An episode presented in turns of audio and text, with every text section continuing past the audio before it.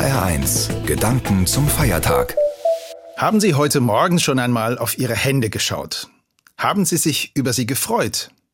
Wie gut, dass diese Hände helfen können beim Aufstehen und beim Zähneputzen.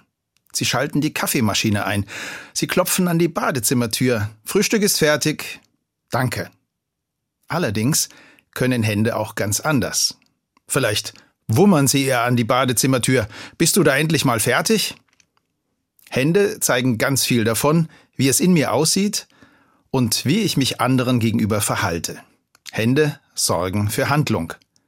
So wie in dieser kleinen Szene. Babuschka hat man früher in Russland eine alte Frau genannt.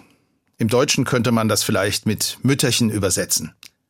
Von einer Babuschka in Zeiten der Sowjetunion erzählt diese Geschichte. Sie war auch mitgegangen, als alle Bewohner des Dorfes zur Versammlung in das Gemeinschaftshaus gingen. Dort hielt ein Parteiredner, Mitglied des Bundes kämpfender Gottloser, einen Vortrag.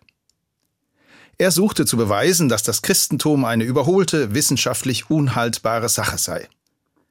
Als Höhepunkt wollte er den Beweis für die Nichtexistenz Gottes so antreten. Ich stehe hier, wenn es Gott gibt, soll er auf der Stelle einen Engel oder irgendeinen Boten hierher schicken, der mir zum Beweis meines Irrtums und seiner Existenz eine Ohrfeige gibt. Ich warte. Stille im Saal, quälende Stille. Das Gesicht des Redners verzieht sich zu einem Grinsen. Plötzlich knarrt es hinten im Saal, Schritte schlürfen nach vorn. Die alte Babuschka baut sich vor dem Redner auf.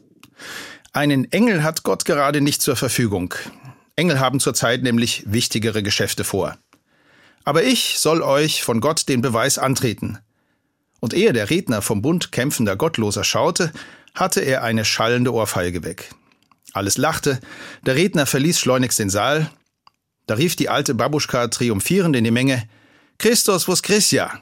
Christus ist auferstanden! Und wie mit einer Stimme antworteten ihr die Dorfleute, er ist wahrhaftig auferstanden. Ist das eine Ostergeschichte? So war sie jedenfalls gedacht. Gott schickt dem Redner das verlangte Zeichen. Nicht ganz so, wie er es erwartet hatte. Aber dann frage ich mich, arbeitet Gott mit Ohrfeigen? Konnte er den atheistischen Redner damit überzeugen? Hm, wahrscheinlich nicht. Für mich ist es eine Geschichte, die ganz deutlich macht, wie zwiespältig das Werk unserer Hände sein kann. Die Babuschka, die vorher vielleicht den Enkeln ein Butterbrot geschmiert hat, schmiert nun dem Genossen eine saftige Ohrfeige. Ziemlich harmlos gegenüber der Original-Ostergeschichte. Dort haben Hände der römischen Soldaten Jesus misshandelt und ans Kreuz gebracht. Pilatus hat seine Hände in Unschuld gewaschen. Und am Ostermorgen haben sich Frauen auf den Weg gemacht, um den Leichnam Jesu zu salben und ihm damit ein letztes gutes Werk zu tun. Hände können so schreckliche Dinge tun und so schöne. An Händen kann man Menschen erkennen. Nicht nur an der Optik, ob Hände rau und abgearbeitet oder zierlich oder pratzig erscheinen. Hände zeigen, was im Herzen wohnt.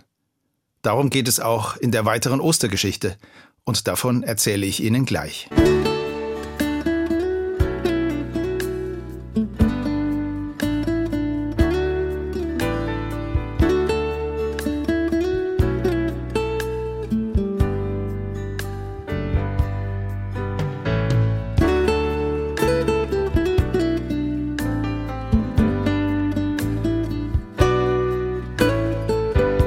Hände können verletzen und streicheln, töten und liebkosen. Ostern ist ein Fest der Hände. Nach Kreuz und Grab geht es nämlich weiter als ein Fest der Hände. Der Evangelist Lukas erzählt von zwei Freunden Jesu, die sich nach den verstörenden Ereignissen am Karfreitag aus Jerusalem auf den Weg in ein nahes Dorf machen. Die Geschichte ist schnell erzählt, die beiden sind noch ganz aufgewühlt von dem Tumult in der Stadt. Unterwegs treffen sie einen Fremden und reden mit ihm. In dem Dorf Emmaus angekommen, bitten sie ihn, bei ihnen zu bleiben und mit ihnen einzukehren. Sie sitzen am Tisch. Und dann heißt es, es geschah, als er mit ihnen zu Tisch saß, nahm er das Brot, dankte, brach es und gab's ihnen. Da wurden ihre Augen geöffnet und sie erkannten ihn. Es war nicht die Gestalt, nicht das Gesicht, das den beiden Freunden vertraut vorkam, sie schauen auf seine Hände, wie sie das Brot brechen und teilen. Das ist ihr Ostermoment. Für sie ist Jesus in dieser Geste ganz gegenwärtig. Hände, die Brot und Hände, die Leben teilen. Später erzählen sie den anderen Freunden in Jerusalem davon. Das, sagen sie, das war der Moment, als unser Herz brannte. Dieser Moment verbindet sich in ihrem Herzen mit all den vorherigen Geschichten, als Jesus Brot und Leben mit anderen teilte. Und seit dieser Szene in Emmaus erkennen Christen darin ein Zeichen dafür, dass Jesus Christus immer wieder anwesend ist. Gott danken, Brot teilen, Leben teilen. Die Hände, die das am lebendigsten für mich verkörpern, sind die Hände meiner Oma. Ich sehe sie noch vor mir, wie sie einen Laib Brot anschneiden. Nein, nicht mit der Maschine. Sie hielt das Brot vor ihren Bauch, nahm das große Messer und schnitt dann sehr sorgfältig eine Scheibe nach der anderen ab. Wenn sie mir dann noch Butter draufgestrichen hat, war das Glück perfekt. Und zum Glück ganz anders als die Oma meines Freundes. Die war eher wie die Babuschka, schnell zur Hand mit einer Ohrfeige. Mein Freund fand das schlimm. Nicht, weil es körperlich schmerzhaft war, sondern weil er es als demütigend empfunden hat. Ihre Hände hatten vor allem sein Herz getroffen. Von dieser Verbindung zwischen Herz und Händen will ich Ihnen gleich noch erzählen.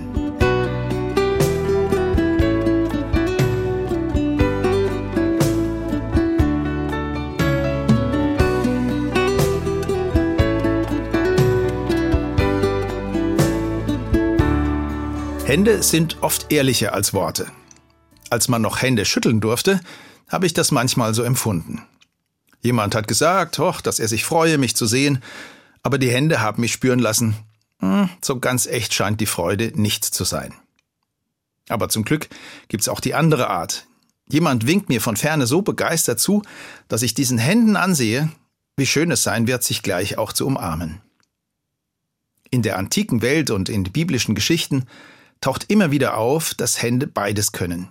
Bewusst handeln einerseits und unsere unbewusste Einstellung zeigen andererseits. Wenn Jesus mit beiden Händen an Ostern das Brot bricht für seine Freunde, dann zeigt er bewusst und unbewusst, wie sehr ihm das Teilen am Herzen liegt. Auf dem Weg nach Emmaus hat er den beiden Freunden zugehört. Er hat ihnen von sich erzählt. Er hat sich mit ihnen an den Tisch gesetzt und er teilt, was da ist. Ich finde das ein großartiges Lebensprogramm. Wenn Teilen nicht als moralische Pflicht empfunden wird, sondern von Herzen kommt. Wenn ich keine Angst habe, zu kurz zu kommen, sondern mich daran freue, dass wir etwas zum Teilen haben. Zeit, Brot, Themen, Freundschaft, Hilfe, was auch immer. Vielleicht ist deswegen Ostern in diesem Jahr für mich ein ganz besonderes Fest der Hände. Weil ich den handgreiflichen Kontakt vermisse. Ich habe in den letzten Wochen und Monaten viele Videokonferenzen erlebt. Und es ist gut, dass es die gibt. Aber mir fehlt, dass mir mal jemand auf die Schulter klopft. Dass mich jemand nicht nur mit dem Ellbogencheck verabschiedet, sondern mich segnet und mich in den Arm nimmt. Nicht nur zu Hause, sondern in größerer Freundesrunde. Das fehlt mir. Aber Ostern ist ein Fest der Zuversicht. Das Leben blüht neu auf. Die beiden Freunde aus Emmaus, die sind zurückgerannt nach Jerusalem und haben den anderen davon erzählt, wie Jesus anwesend war. Ich vertraue darauf, dass er auch heute anwesend ist und es immer sein wird. Wo Hände Gutes teilen und Herzlichkeit spüren lassen, das ist Ostern. Da braucht es keine Ohrfeige, um zu erleben, Christus vos Er ist wahrhaftig auferstanden.